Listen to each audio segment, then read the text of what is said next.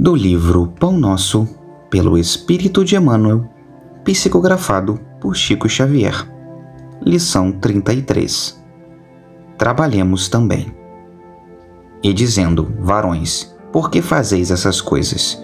Nós também somos homens como vós, sujeitos às mesmas paixões. Atos dos Apóstolos, capítulo 14, versículo 15. O grito de Paulo e Barnabé ainda repercute entre os aprendizes fiéis. A família cristã muita vez ha desejado perpetuar a ilusão dos habitantes de Listra. Os missionários da revelação não possuem privilégios ante o espírito de testemunho pessoal no serviço. As realizações que poderíamos apontar por graça ou prerrogativa especial nada mais exprimem senão o profundo esforço deles mesmos no sentido de aprender e aplicar com Jesus. O Cristo não fundou com a sua doutrina um sistema de deuses e devotos, separados entre si. Criou vigoroso organismo de transformação espiritual para o bem supremo destinado a todos os corações sedentos de luz, amor e verdade.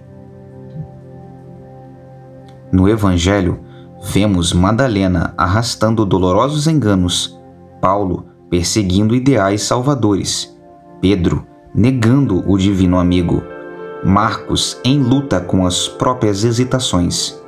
Entretanto, ainda aí contemplamos a filha de Magdala renovada no caminho redentor, o grande perseguidor convertido em arauto da Boa Nova, o discípulo frágil conduzido à glória espiritual, e o companheiro vacilante transformado em evangelista da humanidade inteira. O cristianismo é fonte bendita de restauração de almas para Deus.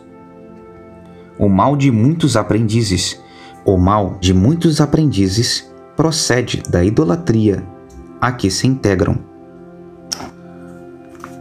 O mal de muitos aprendizes procede da idolatria a que se entregam, em derredor dos valorosos exponentes da fé viva, que aceitam no sacrifício a verdadeira fórmula de elevação. Imaginam-nos em tronos de fantasia e rojam-lhes aos pés sentindo-se confundidos, inaptos e miseráveis, esquecendo que o Pai concede a todos as energias necessárias à vitória. Naturalmente, todos devemos amor e respeito aos grandes vultos do caminho cristão.